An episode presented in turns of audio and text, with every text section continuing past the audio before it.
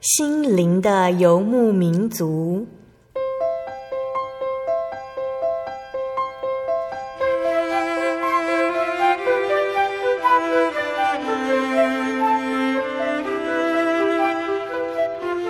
在这个谁都不管谁的后现代社会里，每个人的心灵都是游牧民族。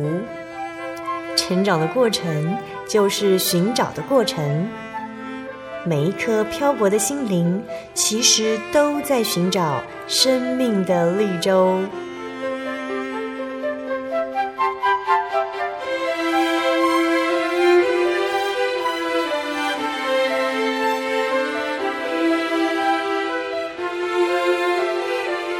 本节目由真耶稣教会台湾总会制作，欢迎收听。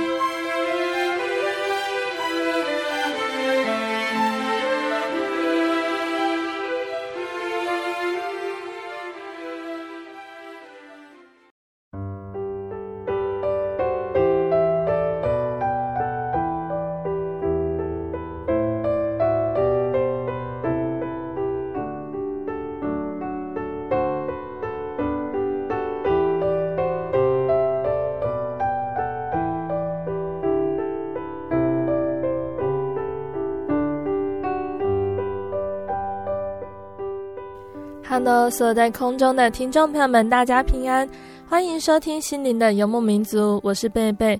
大家这星期过得愉快吗？今天要播出的节目是第九百五十三集《小人物悲喜，人生半百得恩典》下集。节目邀请了真耶稣教会台北教会的林馥甄姐妹，要继续来跟大家分享她的信主经过。那馥甄姐原本不相信世界上有神的存在。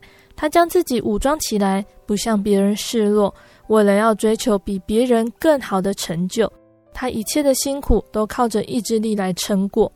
但是当馥甄姐准备在工作上大展身手的时候呢，公司却面临危机，这些都不是他能够预料的。所以他信从一位先知的指导，另外成立一间公司，却背负更重的债务。在低潮中，馥甄姐看不见亮光。觉得未来没有希望，直到原本傅珍姐工作的公司老板邀请她来到真耶稣教会。在真耶稣教会里，傅珍姐听到许多弟兄姐妹的见证，也接触到宝贵的真理。她开始向神祷告，能够让她的人生归零，重新来过。神有垂听傅珍姐的祷告吗？神是如何带领傅珍姐的呢？听众朋友们，跟着贝贝一起来聆听哦。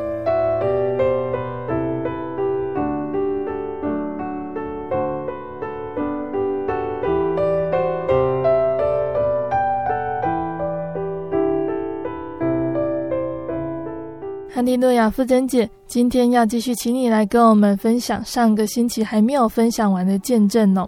那上个星期说到，你原先工作的公司老板陈弟兄夫妇邀请你来到真耶稣教会。你刚来到教会的时候，对于真耶稣教会有什么样的想法呢？那当时我当然也还是不明白那个那个纯正的真理内容到底是什么。嗯，我就是接触听，然后。呃，听很多见证，好。嗯、那刚刚开始接触祷告，那个灵恩祷告呢，我我还是有被吓到，因为后来才知道那个是因为有圣灵哦，有神的灵同在，可是当时并不清楚。对，后来当我得了圣灵，后来我在圣灵祷告的时候呢，我往往会有一种感动，因为它真的就像海啸一般。的一个震撼，嗯，真的就像狂风海啸一般的震撼。那个、那个，我后面再补充我这个感觉，就是当下我是被是被吓到的，嗯。但是当然，那那个，因为我我所我所相信的人在我身边，所以我当时是可以没有那样子的困境。他们立刻解释，然后在这个地方帮我做说明，使我能理解圣经是怎么讲的，那是什么情形。嗯，所以我当然可以有一个。被有一个信赖以及放心的感觉，我就继续的去在这个地方呢，来好好的听道理。嗯，然后当时有很多很多见证，就是我很喜欢听当时每个人给我的见证，那些见证呢，使我羡慕不已。嗯，因为太多太多的那个见证，使我眼睛好像忽然间睁开了。耳朵也睁开了。哈，我以前觉得这些东西都是怎么可能的事情，真的发生呢？因为这些人是站在我的眼前，他们绝对没有可能去讲谎话的。嗯，因为你可以看到他们的见证里面呢，是充满了感谢。充满了那个感动，以及他们的那个真心、真情流露。他不惜把他过去的犯错，或者是他的不名誉的事情摊开告诉你。嗯，是这个样子。那他得什么样的恩典？嗯，那那那我的不名誉的事情，其实也不是那么可怕，对不对？嗯，好像是可以跟别人直在讲的，对不对？嗯，所以我听了听了，慢慢那个就有信心了。嗯，那当听到。有关于陈大哥他自己的见证，我就更感同身受，嗯，因为他的情况，他一路走过来的这个公司状况，我是跟他参与在其中的，我很清楚。那、嗯、他夫妻两个人是如何的，从一个已经倾颓的公司，然后确确实实就一个庞大的负债，那到今天他可以。安稳下来，当然那个时那个时间点，他的债务是还是在身上的。嗯，可是他们可以以一个悔改的心情回到神的面前，怎样的一个一个平安走过他的一个种种的试炼困境，使他能够还有一个那个活在每天都在平安跟喜乐当中呢，日日的度过。这些这些见证对我来说是非常非常具有一个指标鼓励性的。嗯，我慢慢慢慢我就 sinh 出了一个非常非常强烈的一个一个祈求。嗯。因为那个时候，刘姐妹告诉我的一句话就是：“人的尽头才是神的起头。”嗯，人的尽头才是神的开始。嗯，当时这一句话真的像一根针一样扎进我的心。嗯，尽头起头是多么一翻两面的事情。嗯，而我当时的感受就是尽头。嗯，真的就是尽头，我只差那一步之遥，想跳下去了。嗯，难道还不是尽头吗？嗯，我承认那是尽头，可是神啊，这是你的起头。嗯，那就求你，求你帮助，求你给我他们那样的恩典呢？嗯，只要从零开始就好。他是从零开始，而我现在是连零都不到，我差很多很多才到零。嗯。可不可以让我也从零开始就好？嗯，我只需要从零开始。嗯，我就这样子一直一直祈求。嗯，这样的恩典，他们说别人有，你也可以祈求，你也可以有。嗯，我就这样子一直祷告，一直祈求。然后我就决定，我要在当年，那是民国九十五年。嗯，秋季灵恩会。那一年的受洗时间是十一月五号，嗯，我记得很清楚，因为这是我，这是我在灵性上面的一个新的生日。我我打算要在那一次的灵恩会要受洗，嗯，这是我进入真耶稣教会的一个慕道的一个一一个一个过程。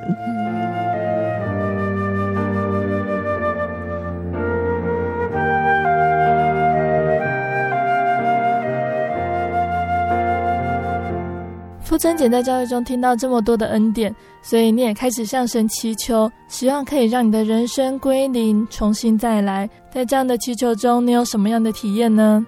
那个当时当时哈，很多人呃，基本上都会鼓励我求圣灵。嗯，那我呃，我也很想体验一下求圣灵的感觉。嗯，好，因为呃，大家的分享都是说那是一个非常奇妙而喜悦的经验。嗯。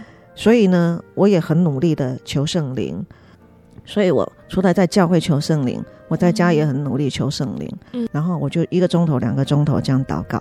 嗯，然后这样子几次祷告，慢慢慢慢，我会觉得，哎，舌头不太灵活，嗯，就是讲话不太灵活。嗯，那仿佛那个，呃，会有一些什么样的音会跑出来。嗯，那我还是不太懂。嗯，还是不太懂。那。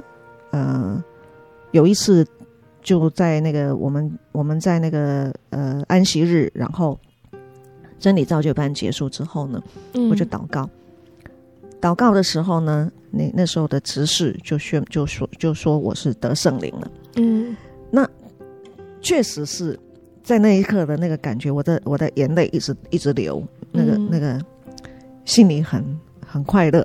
好，眼泪一直流，那我就知道我得圣灵了，感谢主。那那这就是我得圣灵的一个很奇妙的经验，因为我真的觉得可能可能是有心人吧，而是神知道我很需要，也有这个心，所以他赏赐给我。那我得圣灵之后呢，嗯，我我仍然继续祷告，就是求主耶稣呢，嗯，帮助我呢，能够。解决眼下的困境，好，嗯，然后可以使我从零开始，嗯，但但有一次呢，呃，我听了一个道理，就是呃，鱼口碎银的这个这一段的那个经文，哦、嗯，我当时因为我还是呃在听道理的时间还是不是很长，嗯，那我还有很多也还没有受洗。嗯，也有好好多好多那种原来呃在社会上的一些个观念想法，嗯，还有自己的自以为是的一些聪明才智，嗯，那我听了鱼口碎银这一段经文呢，当时的理解呢，啊、呃，因为当当时知道说是彼得，呃，主耶稣让彼得去钓鱼，然后呃得到了一块碎银来缴税，嗯，那是因为神本身，主耶稣是神。所以他的他要他可以他要尽这个世界上人那个国民的义务呢，神都会给他提供，就是这样子的一个，既不让他既能合乎世界上的义理，嗯，也能够使他并没有负担，也让也让彼得好能够感受到那个神机之所在。嗯，可是我就把他立立刻联想到说，哦，这个鱼口可以得碎银，嗯，那主耶稣你。能不能也给我这个鱼口的碎银，让我可以先把眼下的那个债务顶一顶？嗯，我真的这样想哦。我需要两百万呢。这个 祷告，你能不能给我？因为这两百万如果能够让我先撑过去的话，哈，和后面可能还有机会。我很多年后，大概过了三四年，我但我就明白这个叫妄求。嗯。可是我当时怎么会懂妄求这件这样的一个事情？嗯，然后一边跟主耶稣祷告，嗯、呃，能够有从零开始的恩典，嗯、一边自己在这个地方用一些心思开始在遐想这样的一个，而且真的在求。嗯，大概两三个礼拜过后吧，嗯，有些事情开始不一样了。嗯，什么事情不一样呢？等我发现的时候呢？我脑子里面开始有幻听幻觉，会有一个清楚的意识在跟我沟通事情。嗯，我那个时候不明白，嗯，我以为那是主耶稣在跟我讲话。嗯哼，所以我很高兴，嗯，还跟他互动的很开心。然后刚刚开始，他的姿态也扮演的好像他是神。嗯，就告诉我这样，告诉我那样。嗯，然后会。带着我啊，乱解经文，说这一这个经是什么意思？因为我会直接，嗯、我就直接问很快嘛，哈，嗯，直接问神不是很快吗？看不懂，直接问他什么意思？对对对，他就开始跟我解释东解释西，然后这样子一阵子之后，慢慢那个那个原型就显现了，嗯、越来越来越很恶，嗯，越来越来越。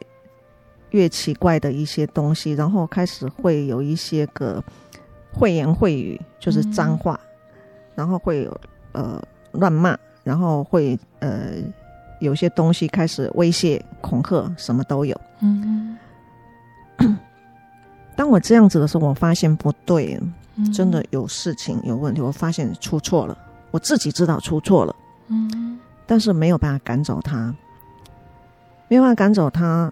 那个时间点就有一次，呃，赶我赶快跟那时候在带我的呃全弟兄跟刘姐妹说，嗯，他们带我到教会，那时候是礼拜五的晚上的安息日时间，嗯，时间是在九十五年的九月份，嗯，已经颇接近我要受洗，离刻色受洗只有一两个月的时间，嗯，那因为这个样子呢，他们他们在教会为我祷告。那请传道为我按手，而那个我因为我因为那个时候也还不是真的有信心的人，我根本还不是真的能够明白信心是什么的。嗯，所以他在脑子里面跟我讲什么呢？以及传道在跟我讲什么呢？我会通通半信半疑。嗯，然后本来那一天晚上呢，那个刘姐叫我说：“傅真，你要不要今天不要回家？因为那个时候我一个人自己居住。嗯，你到跟我去我们家住一个晚上。”我本来想说嗯好哦，可是他在里面告诉我说，如果你跟他去，那今晚要遭殃的就不是只有你，连他都有事。我真的被吓到了。我就跟刘姐讲了，刘姐没有关系，我自己去，我自己回家就可以，没事了。嗯，你不用叫我去。嗯，从当晚我一路从教会回到我所住的地方的时候呢，那真的是一个。很奇怪的一个过程，嗯，他可以知道我做每一件事情，嗯，会在里面一直讲讲一些论论断的话，他已经不是一个声音，嗯，是有一些互相在交谈的声音，嗯。而那个声音不是真正的声音，是一种意识流的显现。但是我会清楚的感受到那个字是什么，话是什么，嗯、意思是什么。我会我会知道，就不是出于我自己本人的那样的一个意思。嗯，我很清楚能分别，嗯，而且我还可以跟他沟通。好，从那天晚上开始，一直到我回到家里，然后然后呃，已经没有办法睡觉，他不让我睡觉，不让我喝水。嗯不让我洗澡，然后一直用一些话不断的一直问我，不断的一直要我呃提出答案。嗯，那因为是在你脑筋里面运作，所以你就会一直回应他，一直回应他，嗯、一直回应他，你会觉得精疲力尽。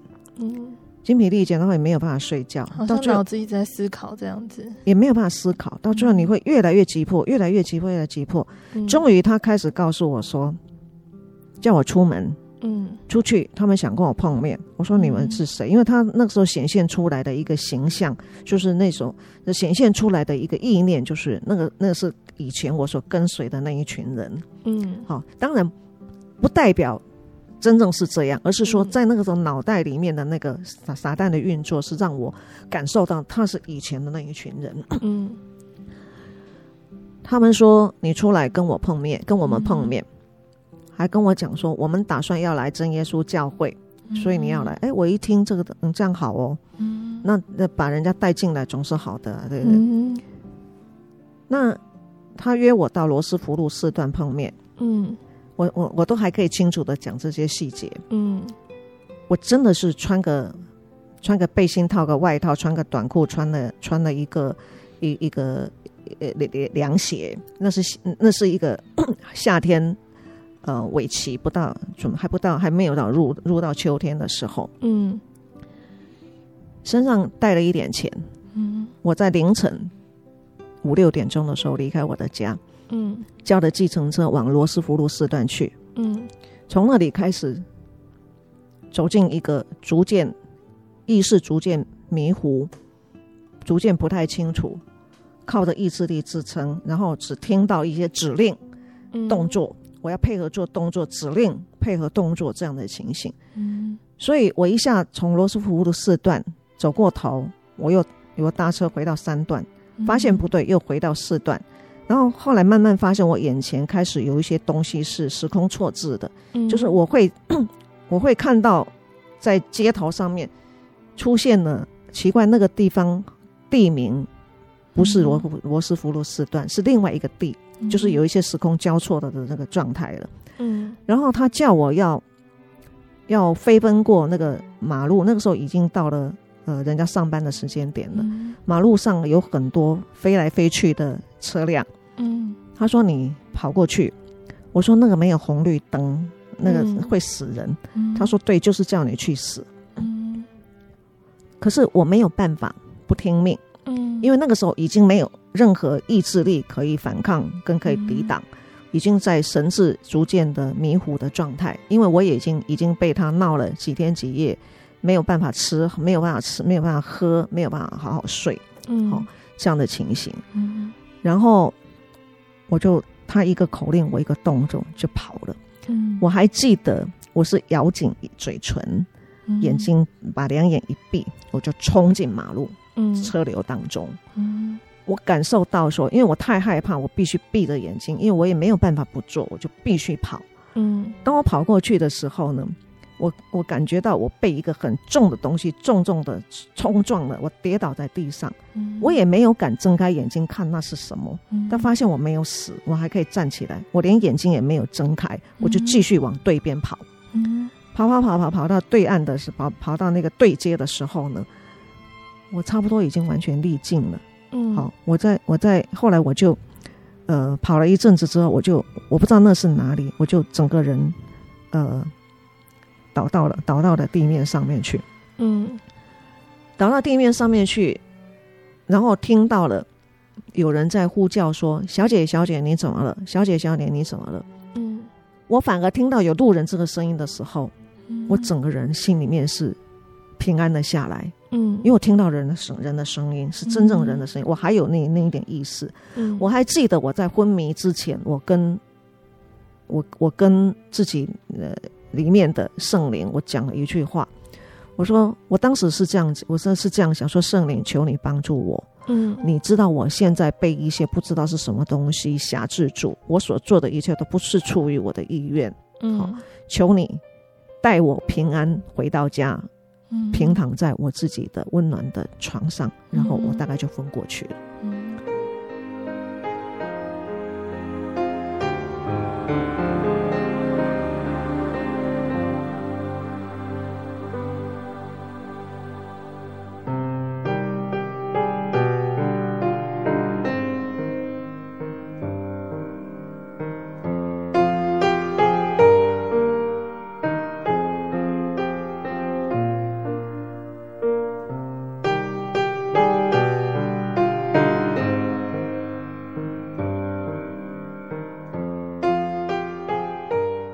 等我醒来的时候，我的姐姐、我的姐夫，还有我的弟弟，在我的床边。我那个时候是在三军总医院的内湖的分院。嗯，我是在罗斯福路先被送到三总的总院，再被送到内湖的分院去，在急诊室里面。那以下呢，我就交错了很多。往后呢，在那里面的十个小时。我交错的实境、虚境的一些东西，反反复复，反反复，反反复复。嗯，好，我后来知道那是实境跟虚境，可是当下在那个时候，我不知道那是虚境。嗯，我我仍然在那个一个状态里面。嗯，那当我呃被他们的他们有那个呃帮我做各种电脑扫描、X 光。嗯，然后只是最后证明说，哎，我脑子也并没有受损，嗯，骨头也没有受伤。当然，我有一些很明显的外伤，嗯，好，可是他们就觉得我嘴巴都在胡言乱语，不知道讲什么，好，一下子跟姐姐讲说不行，我的呃里面的肠胃五脏六腑全部都烂光了，嗯，因为里面那个声音跟我讲，你的五脏六腑全部烂光了，赶快叫他帮你看，嗯，就还在那个地方操控我。那我是会很会很担心，结果所以他们什么东西都帮我检查，说没有啊，没有事。好，检查结果是没有事。嗯，我的家我的家人被我折腾到晚上十点十一点，那医院实在也看不出呃所以然来。好，所以然来只是做了心理叫了心理分析师来帮我做了一些个嗯，来帮我做了一些笔记，好，就是一些记录。嗯，那很奇怪，我那个我那个时候。我那个时候发现，我其实真的是一点一点也没有能力，然后我也没有什么面子的顾虑，因为因为这样子当下我根本没有想到面子不面子的问题，嗯、我只是急于的把一些什么东西通通都讲出来，嗯，急于把一些什么东西都讲出来，然后我是对着那位心理师，可是旁边就是我姐姐跟姐夫嘛，嗯、我把这些年的。所有的状态呢，叽咕叽咕叽咕叽咕叽咕，全盘通通都讲出来。嗯，那讲完之后呢，那个那个心理师大概判断的就是我是应该是两个字叫做善忘，那个意思就是急性善忘四个字。嗯，那个意思就是说那是一个急性的精神分裂。嗯，那种状态。嗯，可是对于我跟我姐的意义完全不同。嗯，因为我讲完这些东西的时候，我就。是跟我姐姐一直讲，我是一边流泪一边说，一边流泪一边说，一边讲完一直跟我姐说：“姐姐，请你原谅我，嗯，请你原谅我。嗯，那那个时候看到当下是这样子的姐姐呢，也一直在流泪。嗯，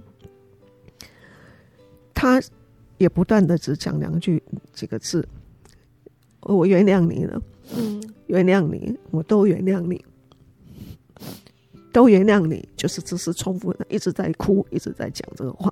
嗯，我我我还记得，我听完他这个话的时候呢，我我心里头的那个那个所有的这几年的那个纠结痛苦，在那一刹那之间呢，整个就松掉，嗯，松掉，因为我姐姐知道了。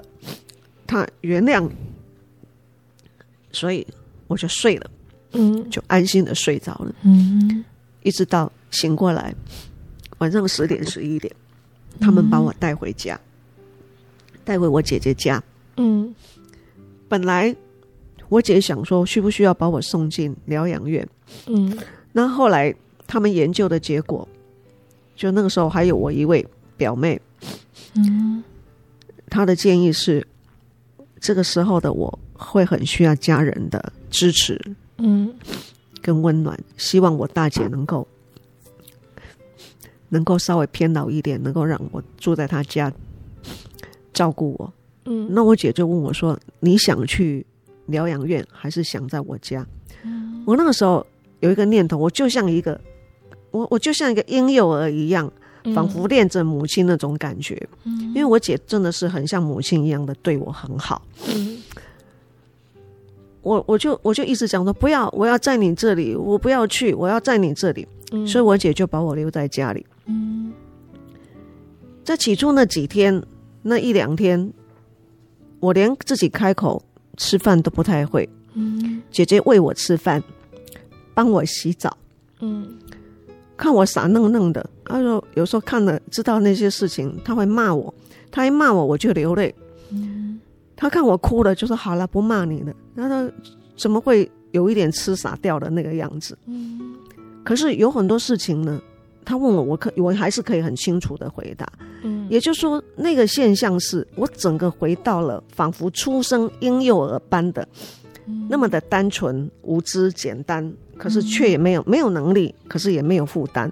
嗯，他只要问我，我都据实以说。嗯，我我到底骗过他们什么？我说过些什么遮盖的话？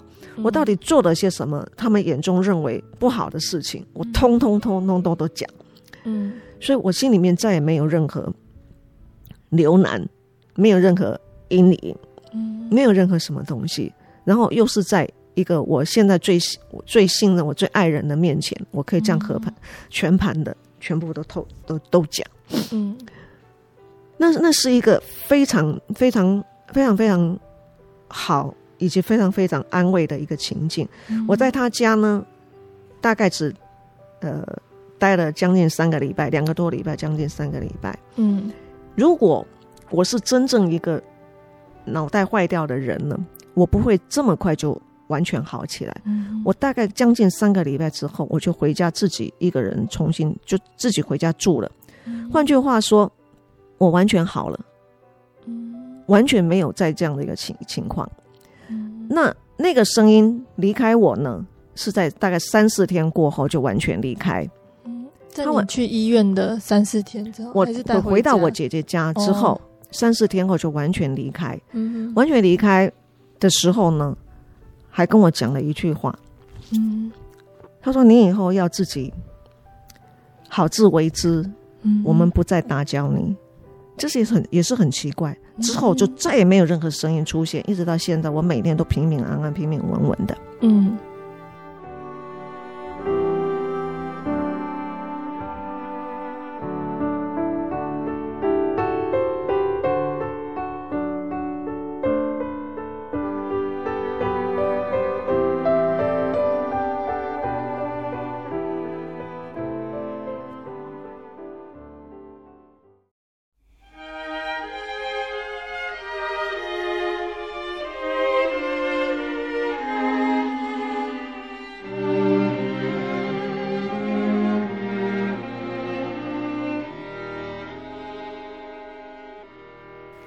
亲爱的听众朋友们，欢迎回到心灵的游牧民族，我是贝贝。今天播出的节目是第九百五十三集《小人物悲喜，人生半百得恩典》下集。今天的节目邀请了真耶稣教会台北教会的林富珍姐妹来分享她的信主经过。那在上半段的节目中呢，馥甄姐分享了她来到真耶稣教会，听到许多弟兄姐妹的美好分享。她希望自己也能够得到神的恩典，因此她向神祷告，希望能够改变自己的人生。下半段节目中呢，馥甄姐还要继续来跟我们分享神是如何带领她改变她的人生。我们一起聆听下去吧。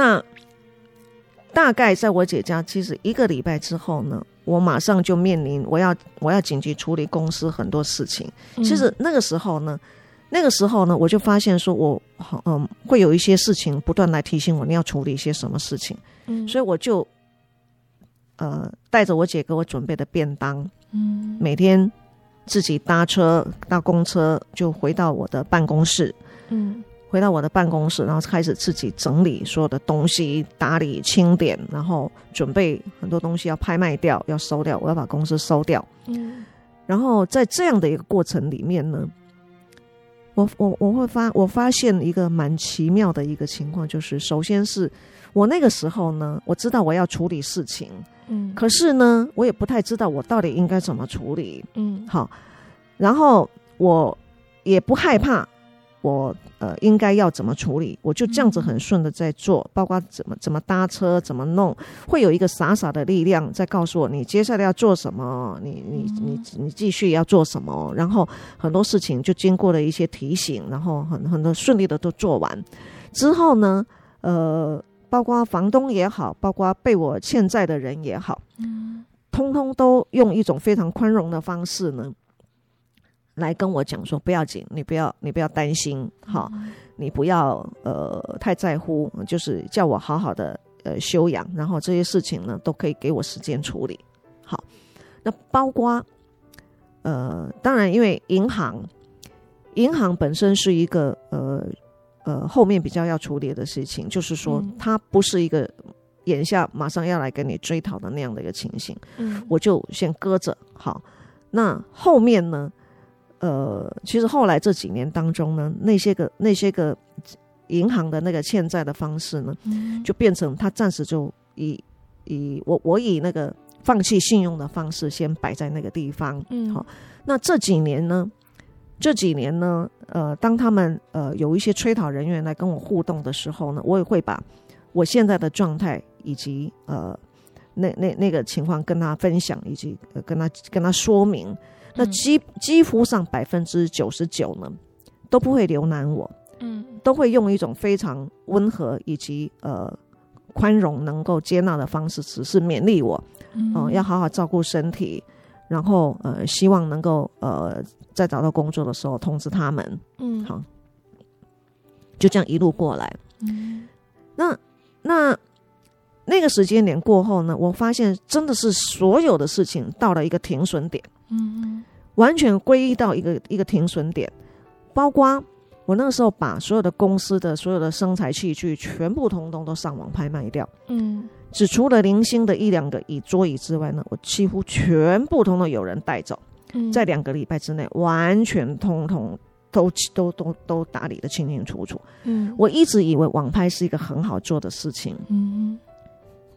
后来我自己又在上网再去卖一些东西的时候，我才发现很多东西其实一两年根本不会有发人问津的。嗯，可是我当时的那些公司的所有的生产器具，在两个礼拜之内呢，几乎全部都扫空。嗯，那真的是明白了是神的恩典。嗯，好，然后从那段从那件事情的落幕呢，我就发现。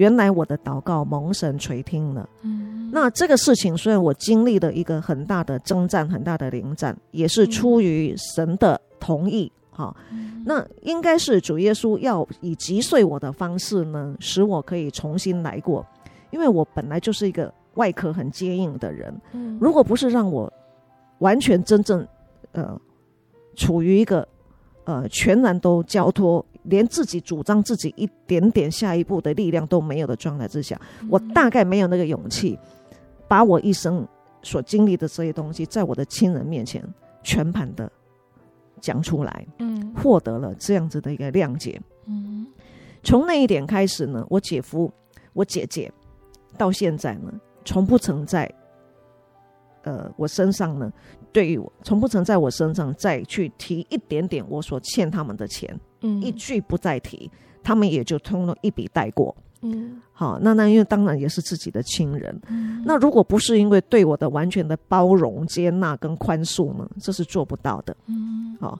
所以非常的感谢神。嗯，那我的朋友呢，到目前为止呢，在我有能力能够偿还的范围偿还掉之外呢，还有剩下的呢，也从来没有人来跟我催讨一句，通通都没有。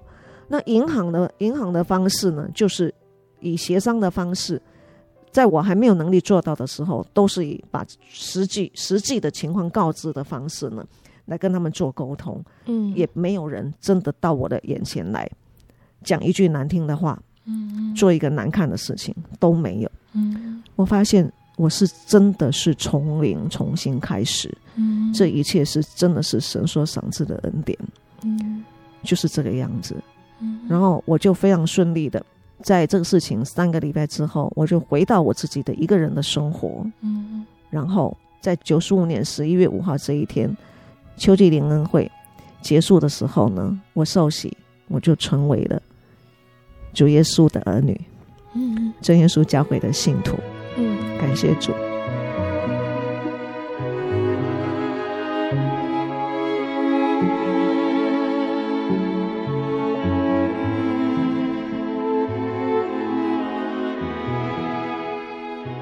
馥甄姐在真耶稣教会中得到圣灵，并且接受大学洗礼，有成为神的儿女。在信主之后，你觉得你的人生有什么不一样的地方呢？还有体会到神什么样的恩典呢？成为主的儿女是真的非常好的一件事情，哈。嗯，首先是你是完全在认罪、忏悔、被赦免的一个状态之下，嗯，你真的会感受到。你是一个重新开始的灵魂，嗯，然后我从那一那一刻开始呢，往后的人生呢，我不再用我以前的观念想法，不再用以前那个价值观来衡量我后面的在世上的一切的路啊，嗯，我真的是呃，可以有比较宽容的心。还有更重要的是，我诚恳的面对我自己，然后我不用再包装自己的一些的东西，嗯，我可以自自在在的啊、呃，就是照我自己的原貌来过生活，然后呃，在里面学习更多的宽容，还有呃，等待主的带领这样的一个学习，嗯，这是一个很好的学习，呃。我受洗之后的恩典呢，每天真的是有数算不完的恩典。嗯，其中比较重要的呢，呃，指标型的呢，应该算是我的人生呢有一个很大的转变。嗯，因为呃，我我后来在思考，就是说我并没有结婚，那过去所认识的呃的人以及所交往过的。一一来呢，大概都嗯没有什么好的结果哈，嗯嗯，好像我对于人的标准的方式也好像不太正确哈。嗯、那 我是否要这样子的单身到终老呢？因为这个时间点，我受洗的时候已经是四十八岁，嗯，好，那人生已经过过一半以上了。嗯，我就要这样子到老呢，还是我应该还是有一个老伴在身边呢？嗯、我那时候想过一个一个两个状况，一个是我自己哈，原先对我自己人生的一个规划，我并不是真正是一个单身主义者，好、嗯，只不过这样的一个走过的路程呢，它没有结出一个这样的果实，哈，那就表示其实我还是呃蛮希望身边是有人的，我不是真的那么喜欢孤独，以及喜欢跟孤独为伍的人，嗯，好，所以我好像是应该有一个伴比较好，就是第一点。嗯、第二点呢，我还是有我原来存在的。比较孤僻的个性，我自己知道，嗯，就是稍微的呃，会用自己的意识的标准来衡量一切，哈，因为太习惯过去是这样的一个方式的，嗯，那呃，带着三分孤僻跟跟自闭都有的，好，那如果是也完全以这样的方式继续呃活到老。那人家是这样子讲，我们都知道说，一个人越老呢，那个脾气会越越龟毛，嗯，然后会越来越越自以为是，因为你年纪大了，大家都要尊重你嘛，哈，嗯，慢慢的你就变成自以为是的更厉害，嗯，那为了不想让自己成为呃一个将来非常讨人厌、没有人想要理会的孤拐的老太婆呢，嗯，我觉得还是有婚姻比较好。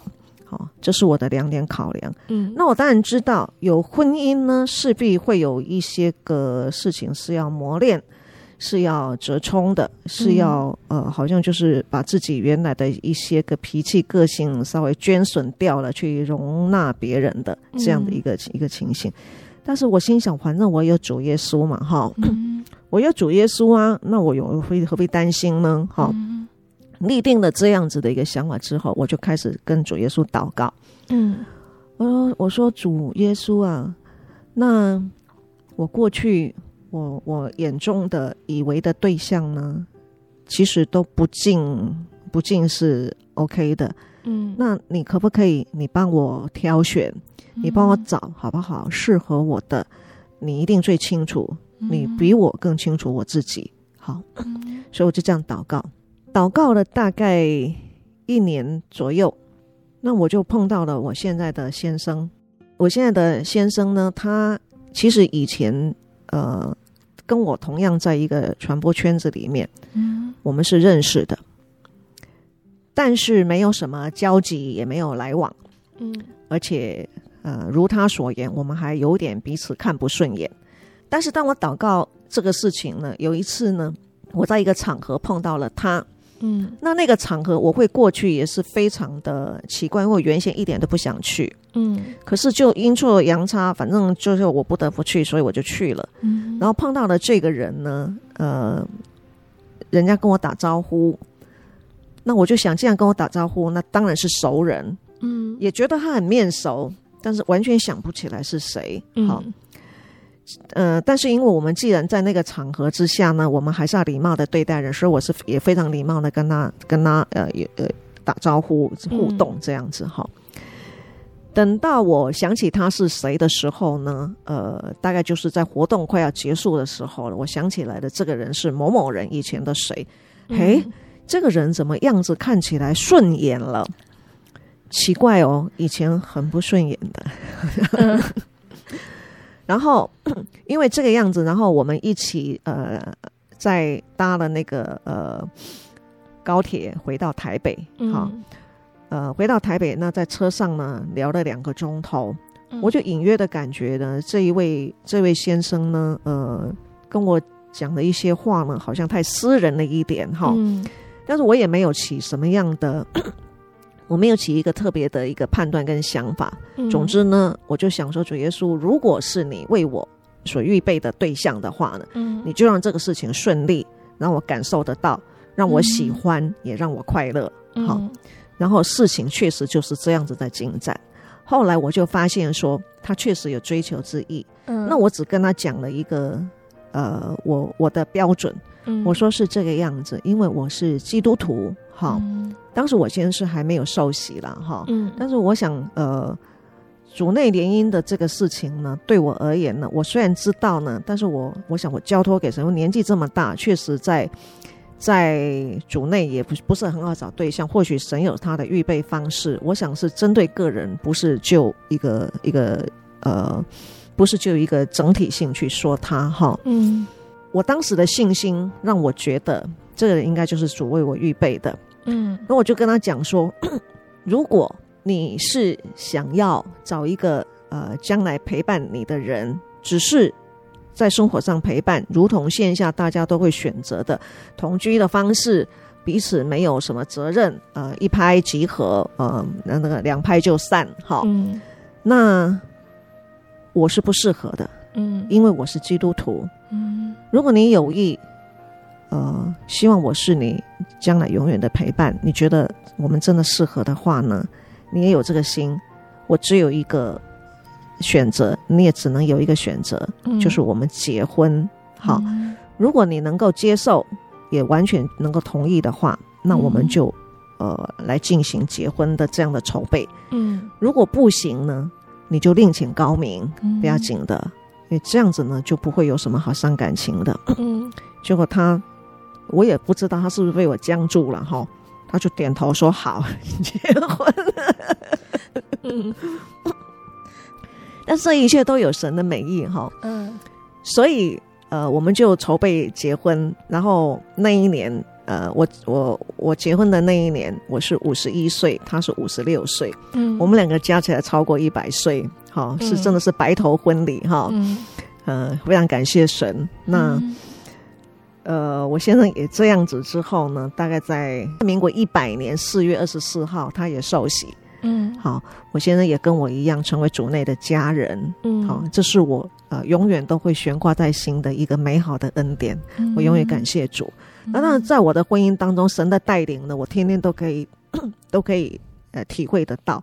嗯，因为我们是真的还有好多好多旧人还没有更新。好，嗯，那借由婚姻的操练呢，呃，一步一步的使我呢，能够更体会什么是顺服，以及呃神的神的旨意的美好之处。哈，真的要由自己开始。好，嗯，我的每天呢都有神做主，我也能够呃完全的感受到，当我呃能够以这样的一个幸福跟顺服的方式的时候呢，我最后所得的结果都是充满喜乐跟感恩的。嗯，好，感谢主。真的是非常的美好。呃，我这样讲，也希望我呃今天能够听到我这样见证的各位朋友呢，呃，你们大家每一天都过得很平安喜乐。嗯，那也期待啊啊、呃，你们能够有机会也有这个想法啊、呃，来认识主耶稣，好得他的福气。嗯、希望我有的恩典呢。啊，当然不一定是我这个境遇了哈，我的境遇是个人的境遇，嗯、但每个人有不同的困境哈。嗯，但是神呢，他就是神，呃，他是没有受限的，他知道我们每一个人，他也理解你。那凡凡人所不能的，凡神神是永远都可以的，在人所不能，在神是凡事都能。嗯，哦，我也希望你们每天都有丰富的恩典，有机会来认识主吧。嗯。谢谢大家啊！愿大家都平安，也愿尊贵、颂赞、荣耀归于天上的真神。感谢主，嗯，阿门。在今天的见证分享结束之前呢，傅珍姐想要跟听众朋友们分享她喜欢的经节。那我们现在就请傅珍姐来跟我们分享哦。啊、呃，我在此跟大家啊、呃，各位朋友分享两个经节啊、哦。嗯。一个是哥林多后书五章十七节，嗯，若有人在基督里，他就是新造的人，旧事已过，都变成新的了。这句话仿佛是我整个人的写照，嗯，好，我就是非常非常具足的感受到说，真的是旧事已过，都变成新的了。嗯，到现在呢，我。我以前是一个很爱过生日的人，我的生日是十月二十五号。嗯，可是到今天呢，我对于我平常就是真正呃出生的这个十月二十五号呢，我不是那么样的计较在乎。嗯，它就变成只是我们跟朋友聚聚，有时候跟家人聚聚的一个借口。嗯，但是我非常的纪念我受洗的那一天的日子，那是十一月五号。嗯，我觉得那是真正我。重生的日子是一个完全属灵的新生日，嗯，它使我旧事已过，真的变成新的。嗯，我现在包括我的老同学、老朋友看到我都会觉得我相当跟以前不一样。嗯，好，那这种不一样呢，就一切尽在不言中。好，因为嗯，我不再带着以前的那样的一个眼光跟色彩在看世界。嗯，那我的日子现在虽然过得。简单，但是很充实。嗯，虽然步调变得很缓慢，可是却呃很实在，好，也很自在。嗯，那所以它真的就是旧事已过，变成新的了。嗯，那第二个章节是以赛亚书四十章三十一节。嗯，那等候耶和华的必重新得力。他们必如鹰展翅上腾，他们奔跑却不困倦，行走却不疲乏。这个经节也是我非常喜欢的一个经节。嗯，我们等候神，真的就是重新得力。嗯，真的就是如鹰展翅上腾。我们奔跑，那不代表说我们不需要奔跑，我们还是要奔跑。嗯，但是不困倦，因为心里头有。有主，有依靠，有那个实实在在的依靠，嗯、行走却不疲乏。一样，我们还是会在生活上面临一些困境，嗯，一些困难，可是我们却不会因此而失望，嗯，也不会因此绝望，而且事实上，我们还可以在这当中得到新的盼望。当他转机出现的时候，你真的相信神的信实从不虚谎，嗯，这也是我经常。看到他，我就有感受，然后会觉得很美好的经节跟大家分享。嗯，哎，也愿意大家有机会都都能够来啊、呃、分享看看。嗯，谢谢。那在节目的最后呢，贝贝要来播放傅珍姐想点播给听众朋友们的诗歌。这首诗歌是赞美诗的第三百九十五首，《向高处行》。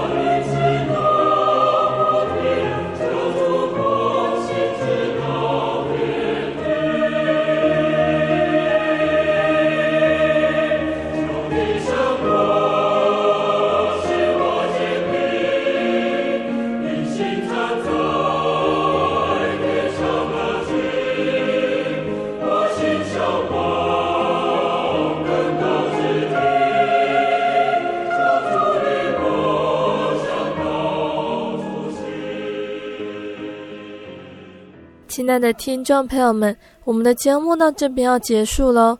如果你喜欢今天的节目，欢迎来信索取节目 CD。如果你在收听节目之后，也想要查考真耶稣教会和圣经道理，欢迎来信索取圣经函授课程哦。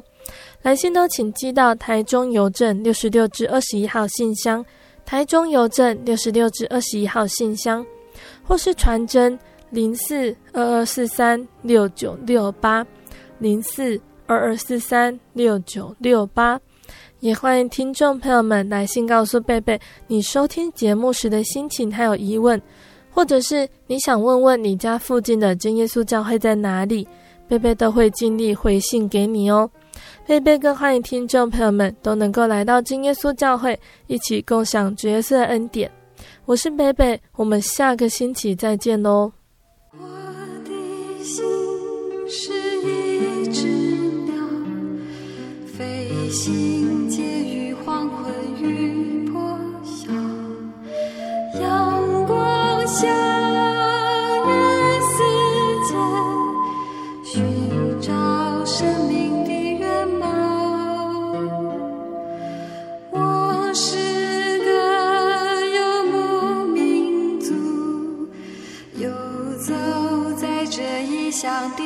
小路，有微笑。